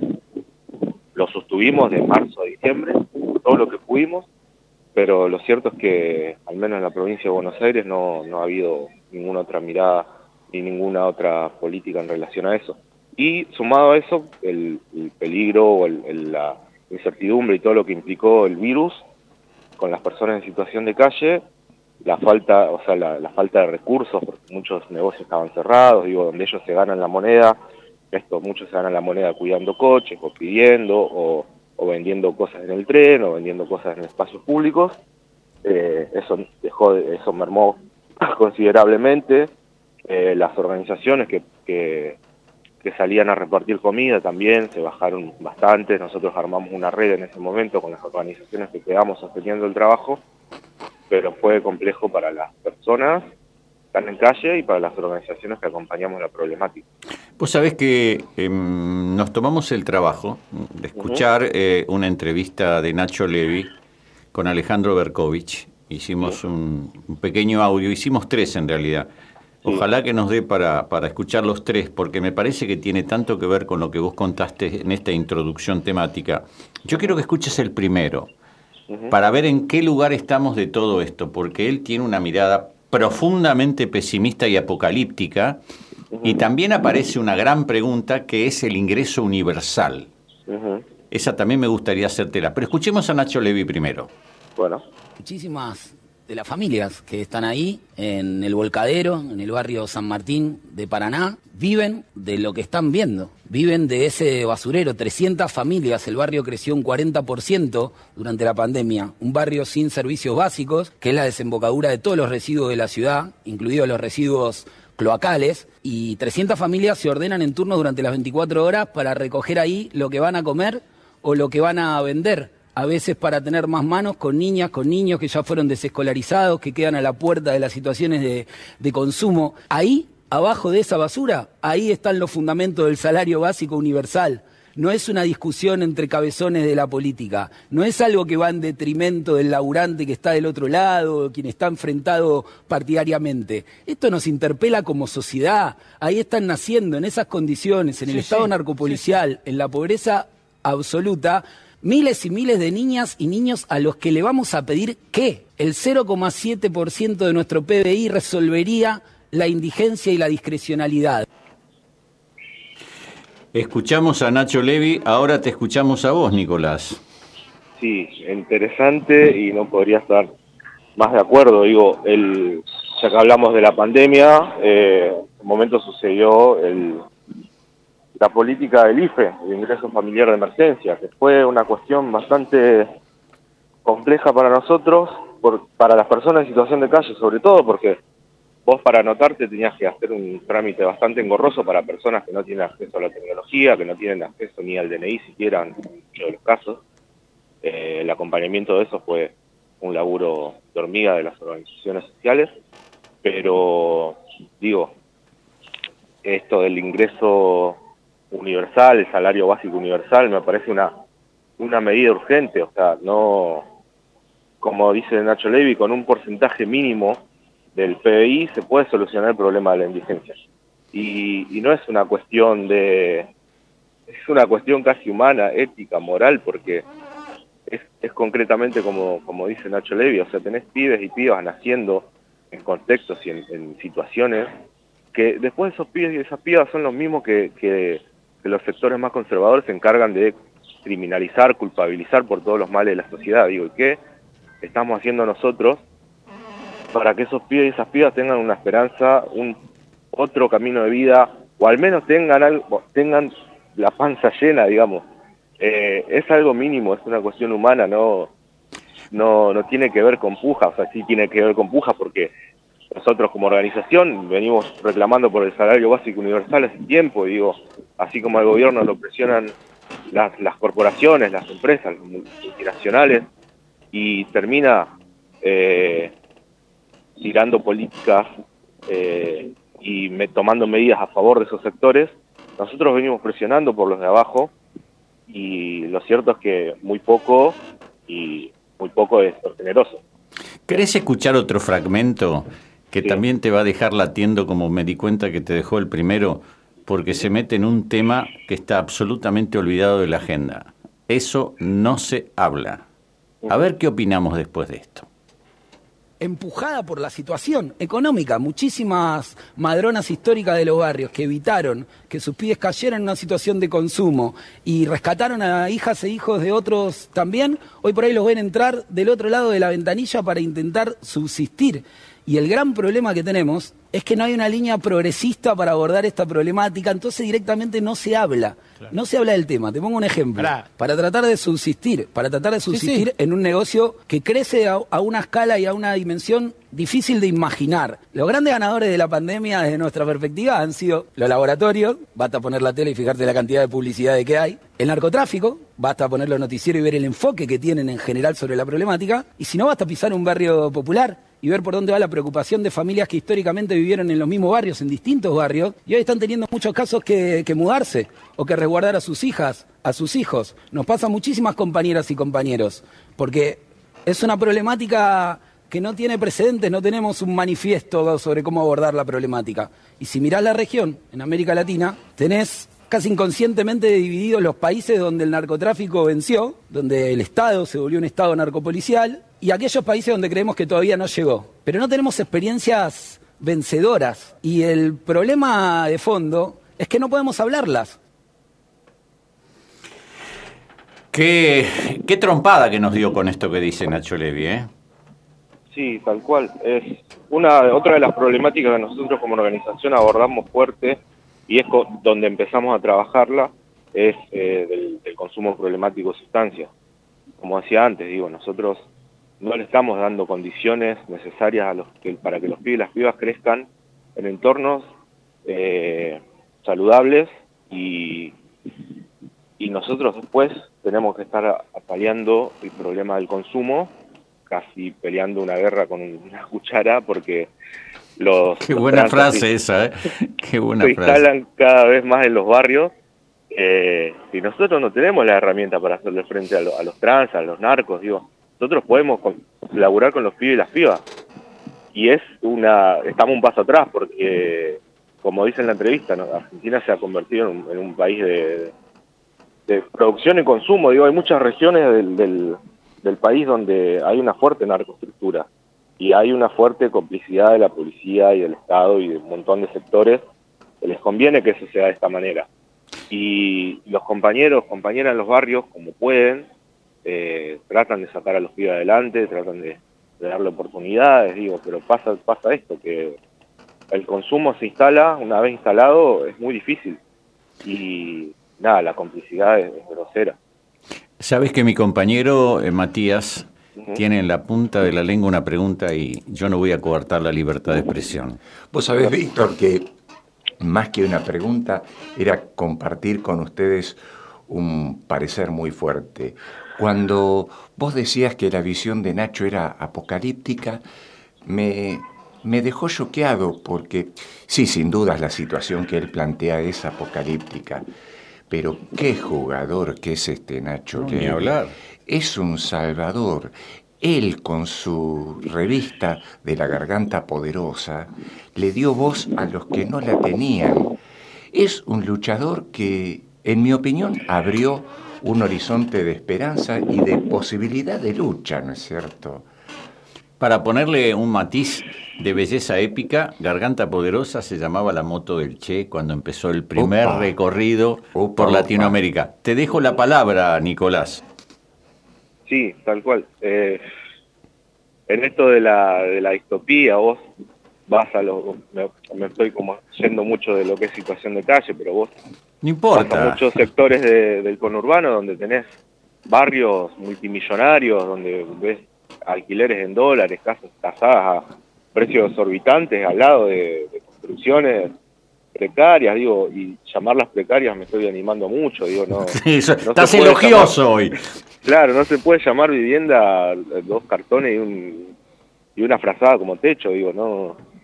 Y es distópico realmente, digo, si uno se pone a, leer ciencia ficción o, o- o novelas parecidas, eh, estamos hablando de lo mismo, viviéndolo hoy en día, digo.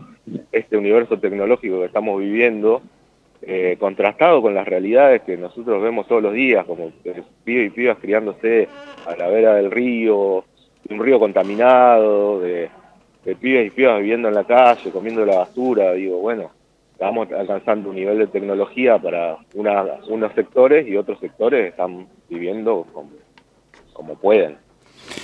Eh, Nicolás, eh, ha sido tan jugosa esta entrevista, pero sabes que tiene un pequeño problema, o un gran problema. Hemos dejado millones de temas pendientes dentro de este gran tema que son las personas en situación de calle. Seguramente en otra oportunidad, yo en este caso particular estoy haciendo un reemplazo de un amigo y a mí me encantaba este tema porque también tenemos que agradecer a Claudia Paniza, que es una común amiga. Sí, sí, sí. Yo he trabajado con ella y la verdad que fue un placer inconmensurable y lo quiero decir al aire porque lo merece humana y tra- como trabajadora.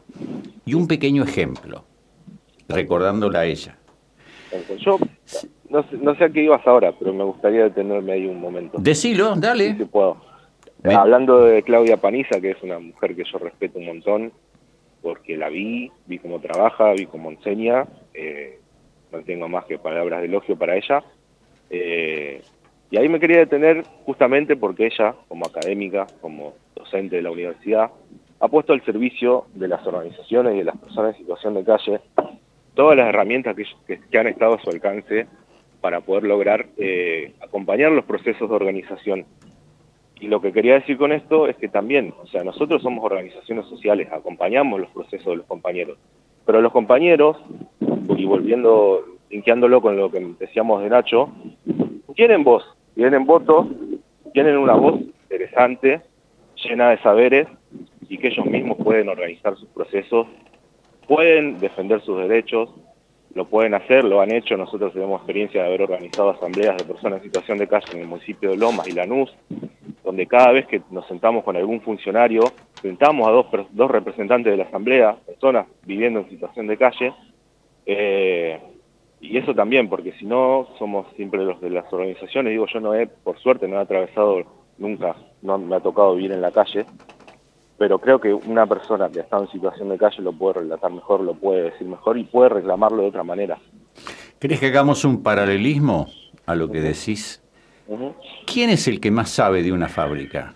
¿El patrón o el trabajador? El obrero. tal cual. ¿Qui- que- Preguntale a los trabajadores del neumático quién son los capos de las tres empresas potenciales del neumático que en estos momentos no quieren darle el aumento que, les, que merece que le corresponde por ley.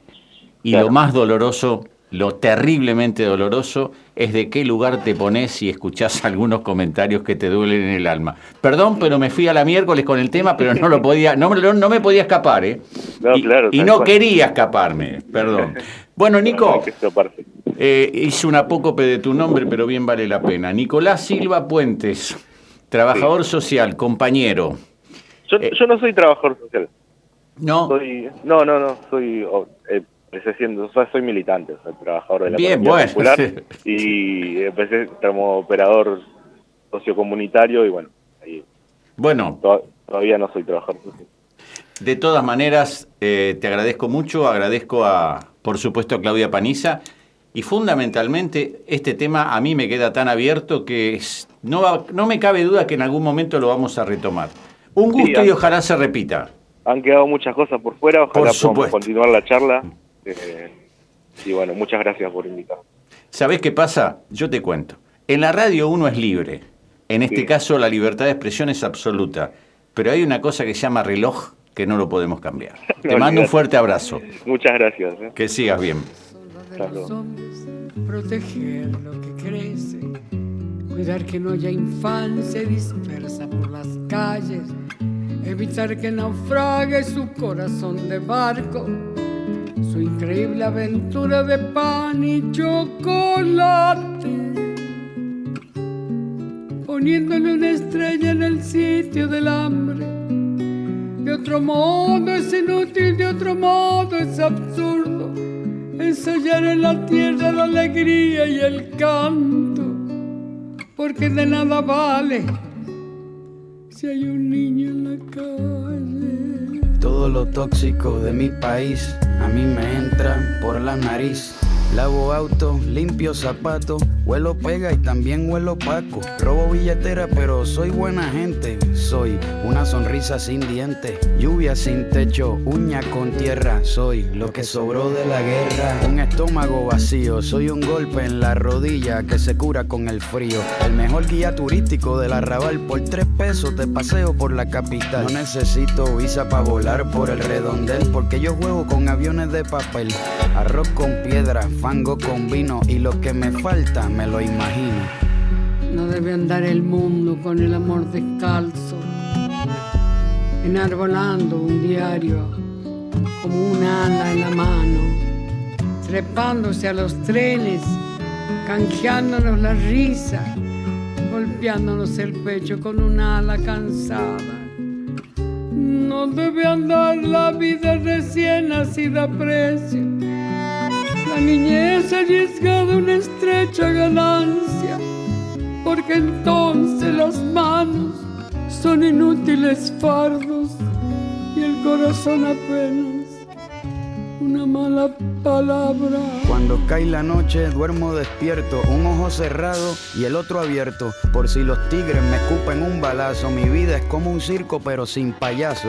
Voy caminando por la zanja, haciendo malabares con cinco naranjas, pidiendo plata a todos los que pueda, en una bicicleta de una sola rueda. Soy oxígeno para este continente, soy lo que descuidó el presidente. No te asustes si tengo mal aliento, si me ves sin camisa con las tetillas al viento. Yo soy un elemento más del paisaje, los residuos de la calle son mi camuflaje, como algo que existe, que parece de mentira, algo sin vida pero que respira. Pobre del que olvidado que hay un niño en la calle, que hay millones de niños que viven en la calle y multitud de niños que crecen en la calle. Yo los veo apretando su corazón pequeño, mirándonos a todos con fábula en los ojos. Un relámpago trunco les cruza la mirada, porque nadie protege esa vida que crece. Y el amor se ha perdido. Como un niño en la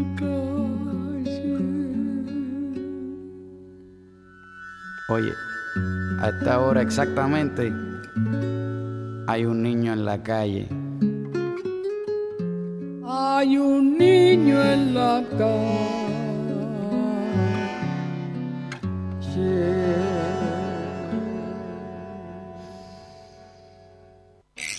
Radio UNDAB, docentes, no docentes y estudiantes tienen que decir.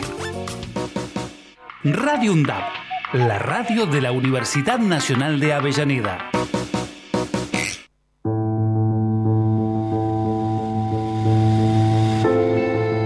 La Embajada Británica en Argentina promocionó una competición universitaria denominada ¿Por qué me gustaría conocer a mis vecinos de las Islas Falkland?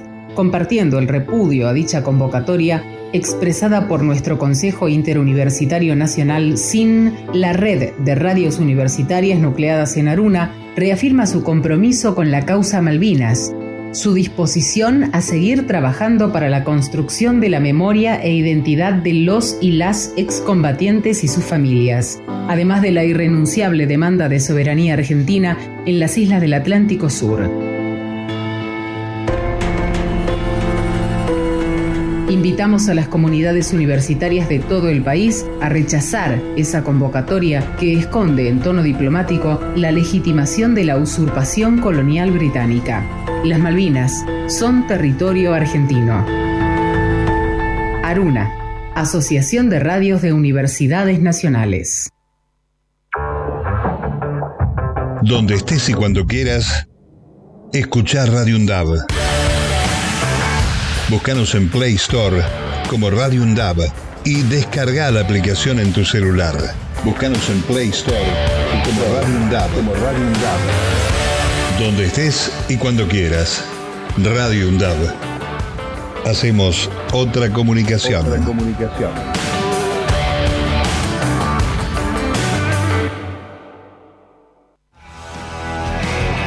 Turismo para todos.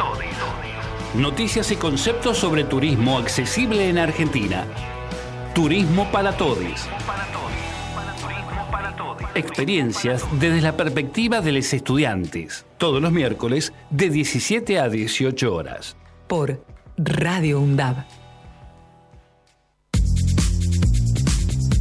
Aruna. Asociación de Radiodifusoras Universitarias Nacionales Argentinas. Somos 63 radios en cada región del país. De este a oeste y de oeste a este. Somos radios universitarias. Somos plurales. De norte a sur y de sur a norte. Somos federales. Recorriendo todas las regiones. Somos Aruna. Todas las provincias. Comunicación Federal. Desde nuestras universidades. Aruna. Asociación de Radiodifusoras Universitarias Nacionales Argentinas.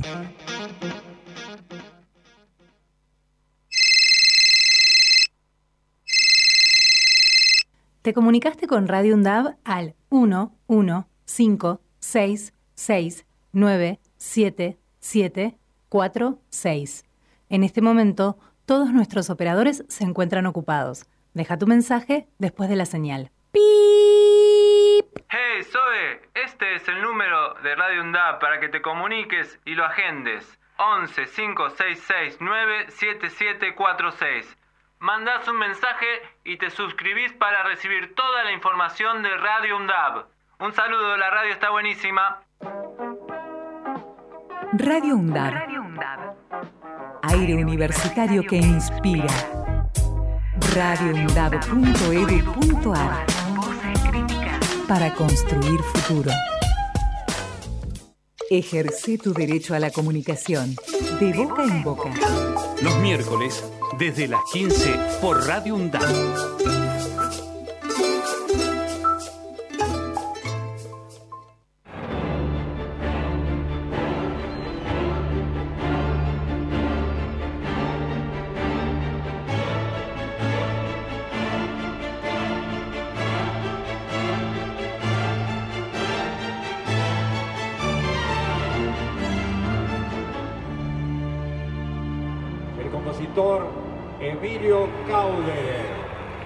Se va a escuchar su suite, suite de Emilio Cauderer, dirigiendo la Orquesta Sinfónica Nacional. Buenas noches. Quería agradecer a todos por venir de, todos, de todas partes y todos los rincones de Argentina para festejar, para estar, para disfrutar. Y quiero agradecer a la Sinfónica que se pone las pilas de tener la mejor onda para darnos la música que nos va a dar esta noche. Gracias por compartir. Ahí vamos. Voy a hacer un poco de striptease. ¿Qué tal? Buenas tardes para la Argentina. No sé en Estados Unidos cómo estamos. ¿Cómo te va Emilio Cauderer? ¿Qué dice grande? ¿Cómo te va? ¿Cómo va ese programa? Muy, pero muy bien. Te hice una presentación mucho mejor que si la hubiéramos hecho nosotros. Me acompaña un gran amigo, Matías Fernández Long. Eh, pero me encantó esta presentación que, se hizo sobre, sobre tu trabajo en el Bicentenario. Pero ¿sabés qué? En lugar de yo leer estas palabritas que dicen compositor, orquestador, todo eso, me gustaría que vos te definas, que vos digas quién sos y qué haces. Eh, me dedico a hacer música y estoy inspirado por historias y anécdotas e imágenes. Eso es todo lo que hago. Sí, como- Lo, decís con- tan simple que parece que lo pudiera hacer cualquiera y me parece que no es así. Es, es así, es así, por lo menos es eh, algo que, que es como un regalo de eh, algún lado universal y lo disfruto un montón. Decime una cosa, la, la palabrita talento, que es una palabrita que se pone en cualquier lado, pero vos tenés sobradas razones para decir que tenés talento, teniendo en cuenta que has hecho muchísima música para películas y quiero contarte algo que me pasó ayer. En el ciclo de cine con mis compañeros jubilados Nuestros Derechos pasamos un lugar en el mundo. Bueno, cuando uno leía en la pantalla Emilio Cauderer y empezó después a escuchar la música, uno se sentía profundamente identificado primero con la película y segundo y también con la música. ¿Tenés algo para decir de esa película en particular que se creo que se estrenó en 1992? Eh, tengo algo muy sentido que es esta cosa de pasiones desatadas y de cosas de la infancia y amores de la infancia y las relaciones de padre e hijo que son muy sentidas eh, en esa película. Así que fue realmente muy fácil eh, conectarse con los sentimientos y cuanto más sentimientos y más fuerza tiene el libro, como repito cada vez que me preguntan, más fácil es componerlo. ¿Y no te pasó en, en, en algún momento, viendo todas las posibilidades reales que tenía esa película de ganar el Oscar a la mejor película extranjera, que no lo lograra? Eh, bueno, no lo logró por esas cosas eh, ladinas de la vida y de políticas eh, incontrolables, diría yo, de competencia y eso. Eso que pasa, eso que hablamos toda la vida. Eh, por eso no se concretó de que ganara el Oscar, pero estaba muy de ganar el Oscar.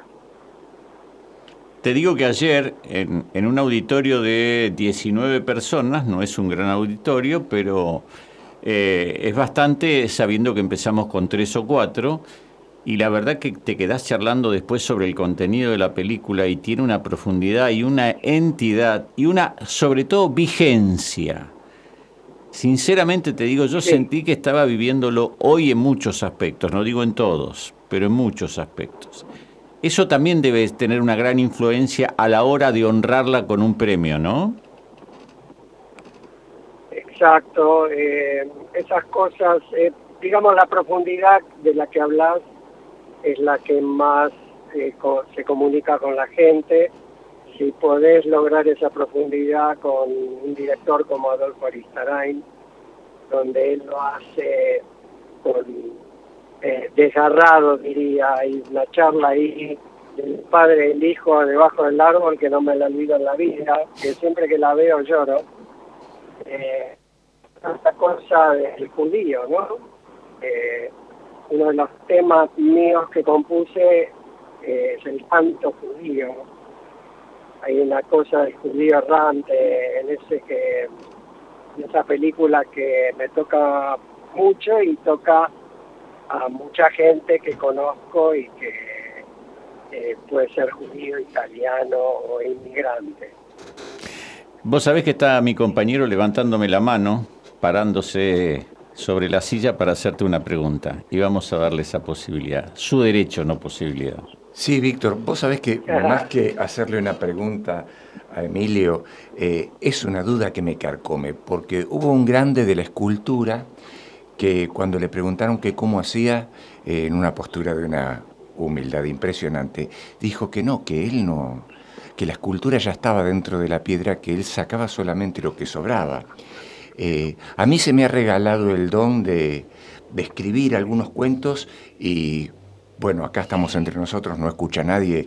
eh, me tomarían por loco si dijera al aire que yo siento una voz que me los dicta y escribo y nada más. Pero ¿cómo hace un compositor? ¿Qué le llegan? ¿Las notas? ¿Escucha la melodía? ¿Cómo compones? De la misma manera que Jorge Amado se levanta una mañana y le dice a su señora, hoy me nació un perrito. ¿Así de simple? Así de simple.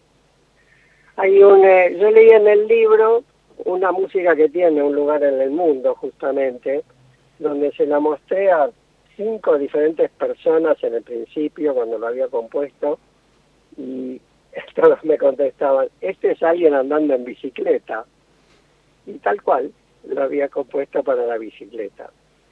Eh, ese, es un don, algo que uno creo que es más un control con el dejarse llevar y creer en algo. Eh, debo confesar que en el pasado me agarraba fiebre mientras leía y no sale lo que quiero y esto no es, pero ahora con los años me di cuenta que hay que esperar que el corazón y el cerebro se comunican en alguna esquina y nace eso tan bello como todos los creadores. En esa Tal cual, ver en la piedra, ver en la piedra sin tallar la imagen que vas a hacer. Vos sabés que mm, uno queda extasiado en, en, la- película que ganó el Oscar, El secreto de tus ojos, y sinceramente me encantaría, al menos desde lo personal, saber si vos primero lees el guion o ves la película sin música. Eh, casi todo el trabajo desde el 2005, diría, una cosa así, 15, 17 años, es toda contra el libro. un lugar en el mundo también, pero el resto eh, leo el libro y compongo los temas. Yo, así, tal yo, si- yo siento, por ejemplo, que eh, leer un texto y después musicalizarlo debe generarte que si te sentís identificado con ese texto. ¿Alguna vez rechazaste algo que creías que no te identificaba y no le hiciste la música? Sí. Sí, sí, el libro no me inspira y yo veo que no me encuentro ningún personaje. O sea, yo me siento como un actor más o un actor que toma la responsabilidad de mover los sentimientos de la gente.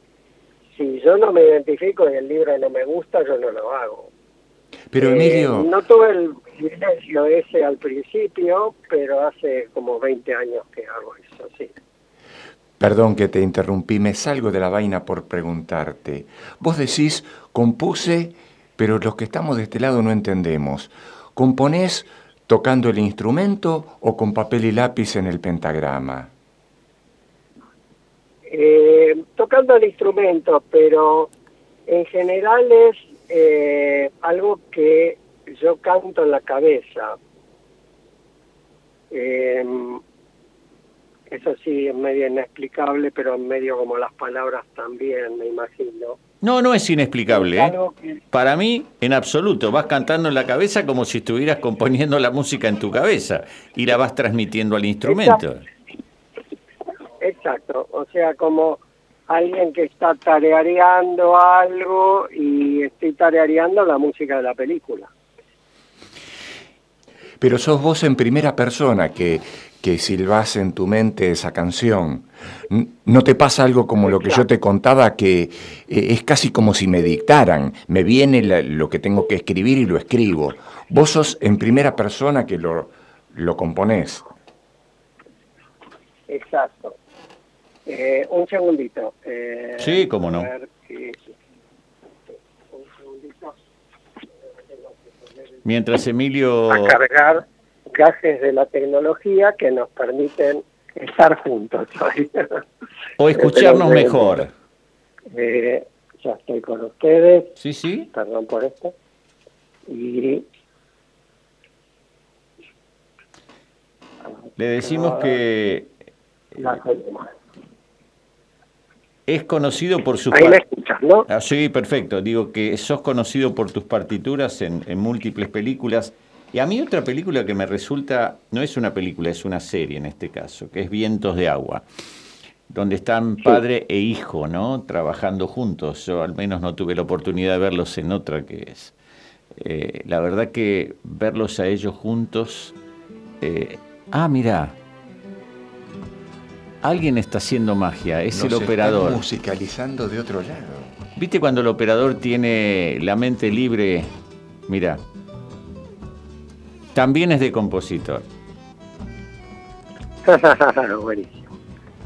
Eh, mirá que nos conocemos con Marcos Ralo hace mucho tiempo haciendo radio. Y yo vuelvo después de un rato largo, prepandemia, para que te ubiques. Y él entendió enseguida lo que queríamos hacer en esta entrevista. Bueno, contanos algo sobre lo que fue la música de Vientos de Agua. Eh, Vientos de Agua tiene un montón de lugares comunes con un lugar en el mundo. Eh, Vientos de Agua es la historia de, inmigrantes padre e hijo, que no te puedo explicar cómo me, pega, siendo que hace 35 años me fui de mi Argentina querida y dejé a mis hijos de 4 y 9 años y este fue dolorosísimo por buscar lograr expresar más mi música a través de films en todo el en todo el mundo y se me ocurrió venir a Hollywood Ah, en Vientos de Agua el padre eh, vive en Argentina y el hijo se vuelve a Asturias después de 70 años de generación, una cosa así. De, vamos del 34 al 2001. El 34, déjame hacerte Este- una pequeña postilla. El 34 y una revolución anarquista en Asturias. Y eso no lo puedo dejar de decir. Perdón, adelante. Exacto, exacto. Y entonces es esta cosa de eh, épica de que en 70 años los sentimientos, las pasiones, la corrupción, la, eh, el avance de dónde queríamos llegar y los ideales son los mismos.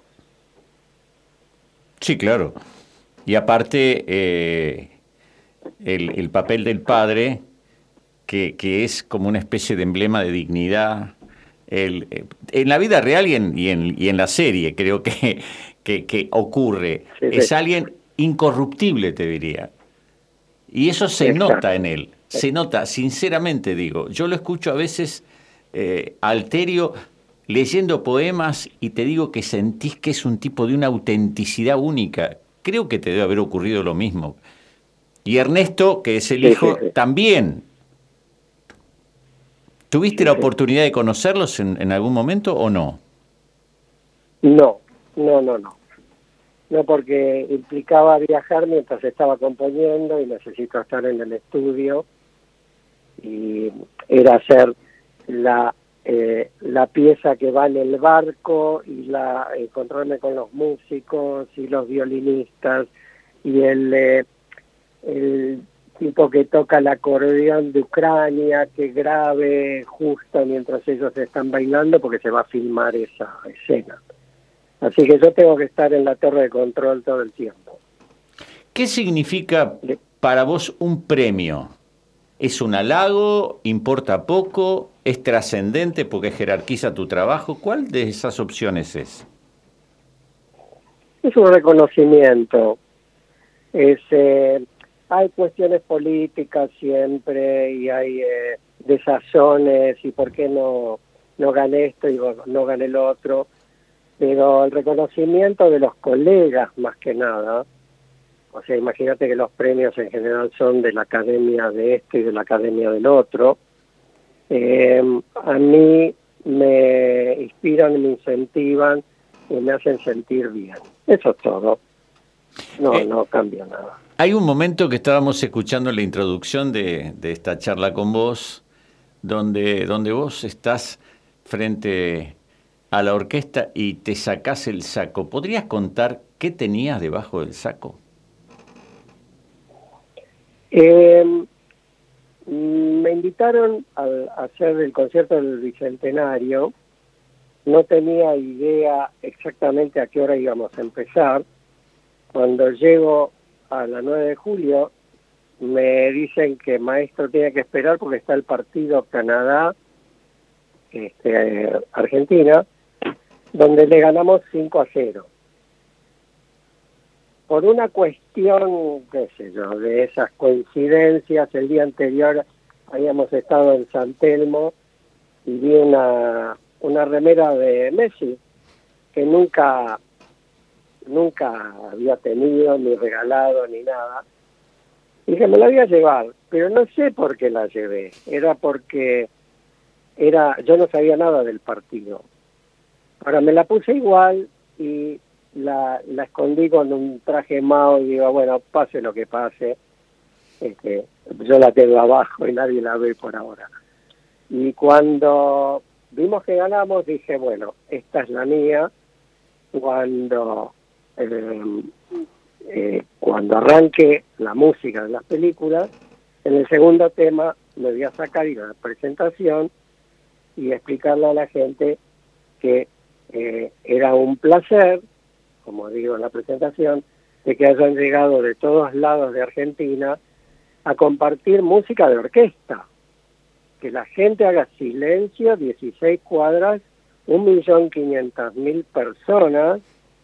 El, jefe de policía me dice, maestro, eh, yo no es para ponerlo nervioso, pero hay un millón quinientas mil personas ahí afuera.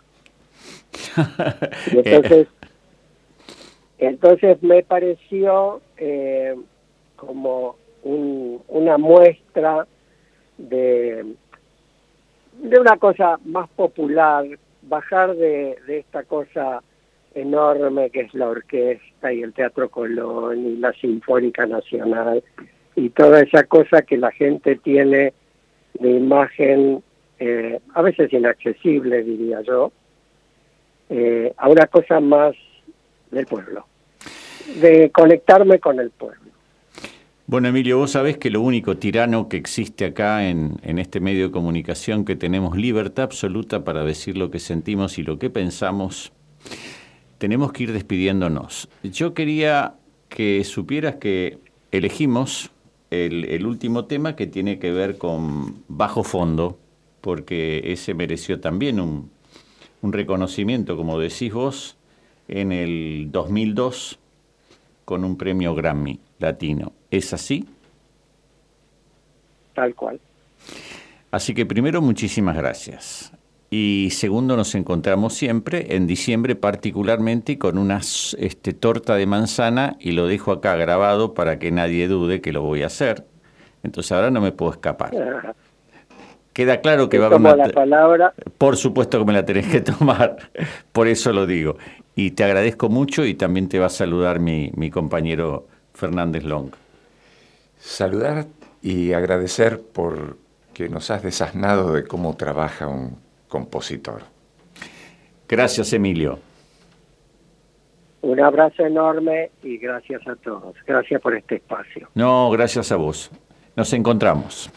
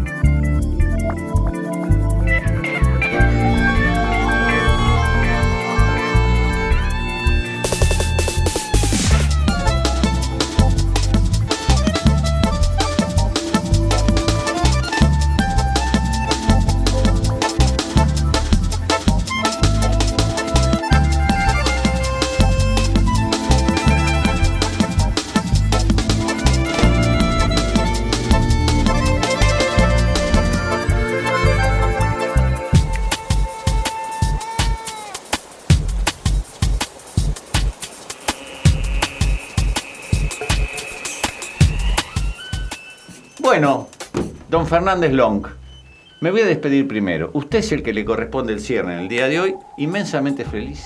Un placer volver a estas lides. Ojalá que se repita. Ah, les digo una mala noticia. La semana que viene estamos de nuevo.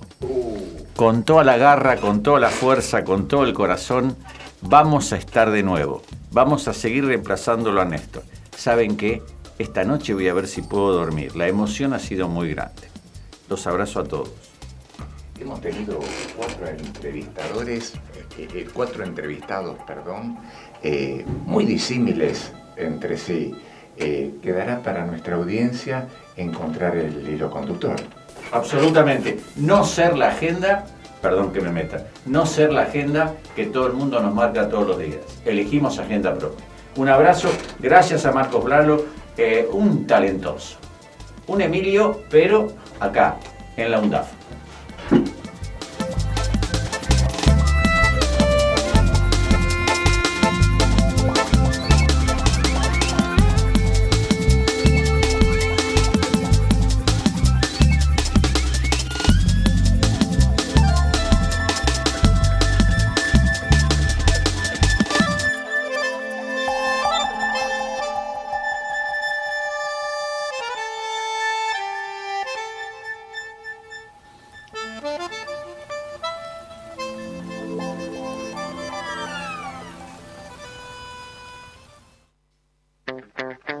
Radio UNDAB.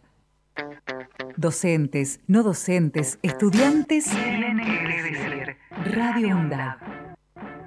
Voces universitarias. Escuchalas. Escuchalas. Voces universitarias. Radio UNDAB. Radio UNDAB. Radio UNDAB. Emisora universitaria multiplicando voces. Escuchalas.